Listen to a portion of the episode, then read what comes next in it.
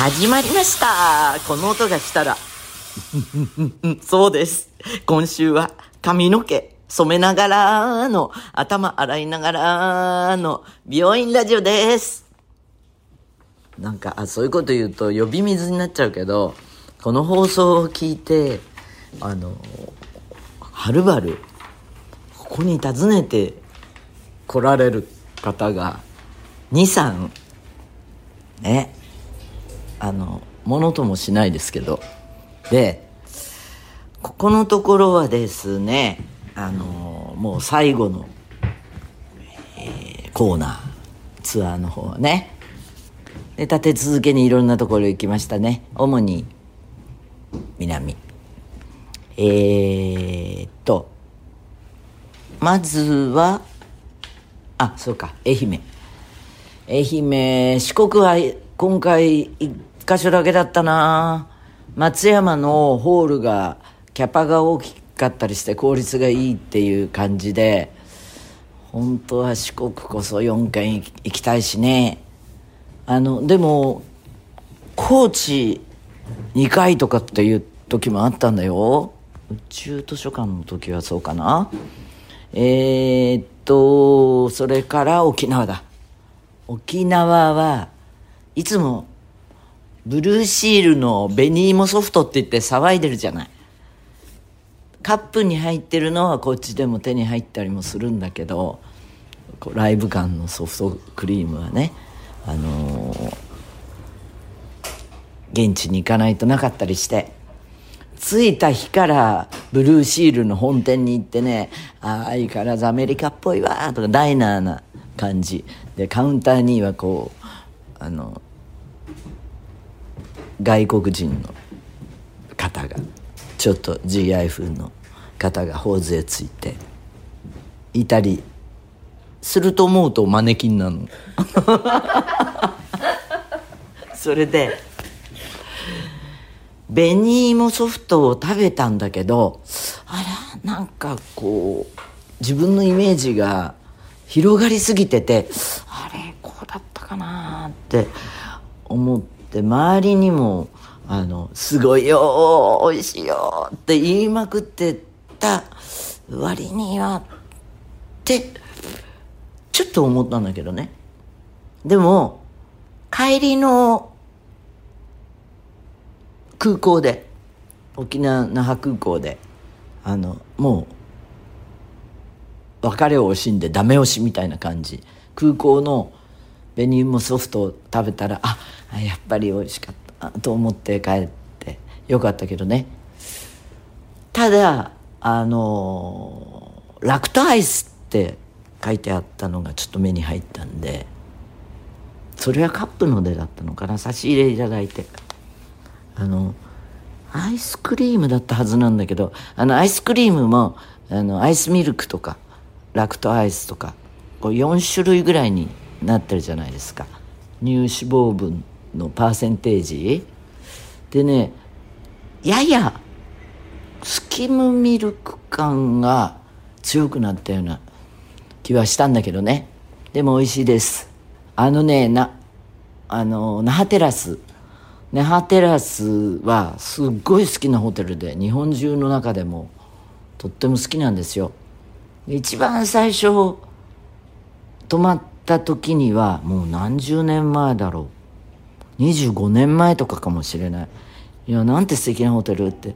リージェントだったんだな。それから経営がなんかなんとか何度か変わったけどあの元の作りがねすごいコロニアルな感じイギリスっぽいコロニアルな感じが残っているのとあのプールもあるし入ってすぐのところにちょっとした池っていうのがプールみたいなあのお庭があったりとか。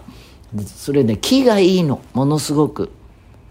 えーっとどっちから車で来るかによるんだけど坂の下の方からねガーって来るとねあいかにも小高い丘の上にそういうあのいいい感じの立ってるなって。でもあの地形がねえ、3階そのホテル入り口から入って3階かなんかから逆側に出るとねいつのことやらねニュータウンになってるわけばシネコンがあったりあのー、ショッピングモールがあったり。で忘れもしないねえー、E テレの「スーパーウーマン」って番組させてもらってた時にその時の「ボーグジャパン」の編集長の郡司さんと、えー、久高島に行ったんですよ。でそこに行く時にあのー、あれでね、あのー、大雨で船が出なくてあ呼ばれてないのかなやっぱり。そうすごくこうね、パワースポットな島だから呼ばれてないのかな。そこで時間をまあ一日待とうっていうことで総勢15人ぐらいでそこのシネコンに映画を見に行ったヘルタースケルター、うん、その時代ですよ。それで何を言ったああって言ったの。あって言ったのは、ね、何かっていうとその3階の方からもう帰る時にえー、ちょっと時間が空いてるからあの向こうの出口の方も行こうって言って行ったら知らない間にねアネックスができてたそのホテルの別館があお庭越しにでえそれを見てびっくりした、あの、ちょっとこうびっくりするような私的にはねあのラッフルズホテルとかそういうのみたいにあのびっくりする作りだったんですよ。それでそこで買い物しちゃった。あの白いバングルとねあとシャツ。イタリアのシャツだったけど金子さんが「あこういうのを由美さんあれしてるの見るとアフリカの生地思い出しますね」とかって言ったけど本当そういうのが好きで。ベージュとチャットのこうプリントの。今度なんかの時着るからね。はい。えー、あそうそうそう。そして熊本に行った。みんなはなんか続ける人は多かったの。沖縄で休日するのに家族旅行とかねにスタッフでも当ててる人がいてすごい人は愛媛からずっといっぱなしみたいな。私は一旦家に帰りましてまた出直して熊本に行ったんだけど熊本まあおしゃれな街だよ。ファッション好き。あの普通に学生とかあの若い女の子とかデフォルトが高いっていうかでブティックとかも多いし実際友達のセレクトショップがあったりしてこれに合わせてお里帰りあの本当は代官山にいる人なんだけど戻ってたりしてでね熊本で調べたら18年前に買った白いサンダルっていうのをヘビロテでねいまだに履いてるんですよ。ここのところねちょっと白い粉を吹いて普通あの炭素化するスニーカーとかがずっと履かないとボロボロボロって崩れちゃうことがあるんだけどなんかそういうのになっちゃったら嫌だなと思いつつあれ最もね割合よく履いてるとそうならないみたいなんだけど自分の水分であの炭素化を防げてるのかな？そのぐらい履いてるの。でまああのお店熊本本当に久しぶりだったの。あの前のツアーアリーナはもうもちろんウッドショーの時もあの地震で行けなかったね。熊本城とか壊れちゃってるぐらいだったし。でその間に新しいホールができたっていうことで今回行けたんですけどでステージでも言っちゃったもうあの街を歩きましたよとかって。えー、上通りあ下通りあ下通りシャワー通りっていうのがファッション通りなんだけどね。でそのシャワー通りに昔その白いサンダルを買った店がこの辺にあったはずだなと思いながらもうさすがにないよな。しかも同じものなんて絶対売ってないだろうなって。でうろついててあのあいい感じじゃないって入った店で以前来てくださって白いサンダルを買ってくださいましたって言って内装とか全然変わってたから「えあれありませんか?」って言ったら「ありません」って言われたんだけど。そこで買ったあのレインコート今日着てる着てるオレンジの、うん、まあそんなあのー、熊本あそして福岡ね。福岡はえー、っと3月にあったのかな？2ステージ。そしてあの今回だから2度目ででも九州ツアーのファイナルだったんでね本当にあのなんか感無量なところがあった。福岡のライブの2日目は。いや人生はあっという間に過ぎゆくな。儚いなっていう感じがしちゃって。はい。えー、っとメールいきます。えつこ、6月11日、福岡サンパレス公演に伺いました。ユーミンコンサート2度目のお伺いでした。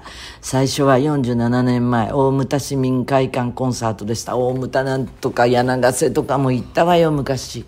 あの、福岡の、こう、冒険の都市ね。当時私は中学2年生、ユーミンのレコード話で盛り上がるクラスメートと2人、通い慣れた私立図書館の隣が市民会館。子供二人でも大丈夫と親に許しをもらい地元デパートでチケットを購入し少し大人な背伸びした気持ちでコンサートを伺いました。47年前のコンサートはレコードで聴いていた曲を直接聴く不思議な感覚。わあ都会のお姉さんシャレとんなはる。全身真っ赤ぴったりしたレザーのジャンプスーツ姿にお衣装替え。ものすごく大きなパラシュートが背中にジュリーより早かったのよ。客席から風をたくさん送ったら床に着地状態のパラシュート広がるかしら。広がったらすごいだろうなとか思う子供な私。今でも鮮明に覚えています。その時の気持ち衝撃の初コンサート観覧でした。今回47年経って2度目のお伺い。おお40すごいブランクだったんだ。本当に。博多とかにも来てくださらなかったのね昨年手術し、これからの人生、心豊かに楽しまなくっちゃ、ユーミンにも会いに行こうと思いました。ステージを見ながらずっと涙が溢れていました。心が喜んでいる癒しの感じでした。力いっぱい加減知らずでの拍手。3日経った今、まだ手のひらが少しじんじん腫れております。活力いただいた感じです。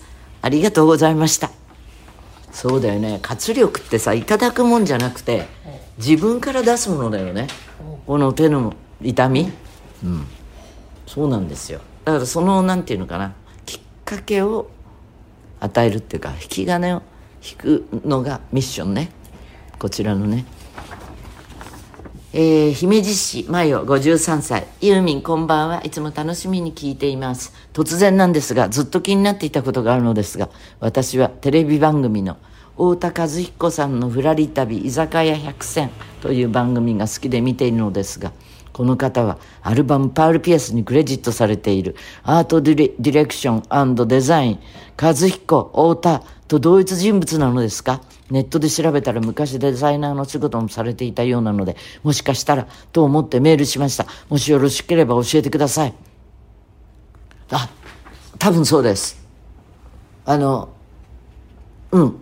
この方です。あのかなり、えー、ふくよかになられましたけど。そうですね。えー、7月の姫路公演楽しみにしています。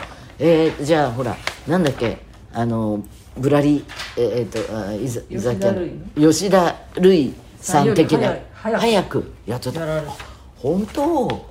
へえ太田和彦さん1946年生まれ、えー68年に大学卒業後デザイナーとして資生堂に入社し同社宣伝制作室でアートディレクターを務めた当時から音楽と居酒屋に精通しており1999年旅チャンネルで全国居酒屋機構がスタート。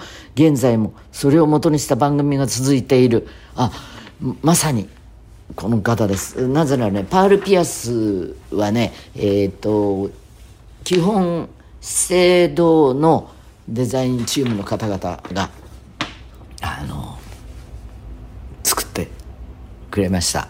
あのえっ、と黒田明さんっていう映像ディレクターがあのこう全体の統括をしてその頃ステージの演出もしてもらってたのでえーっとコピーライターからデザインからそういうチームでした。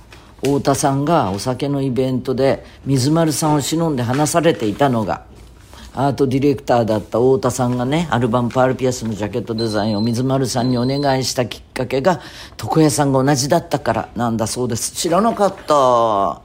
当時ジャケット大賞をもらった。そうです。知らなかった。いやでももう大賞をもらおうがもらう前がこのジャケットアートワークはもう私の全アルバムの中で一番好きかもしれない。です。もう水丸さんのイラスト最高。えーメールはこちらまで。嘘アットマークユーミン .co.jp 嘘ラジオのインスタも見てね。そんなこんなで、また来週白髪染めの、あの、ブザーがなったようにどうも。溶けちゃうよ、このまま喋ってると。ファイトー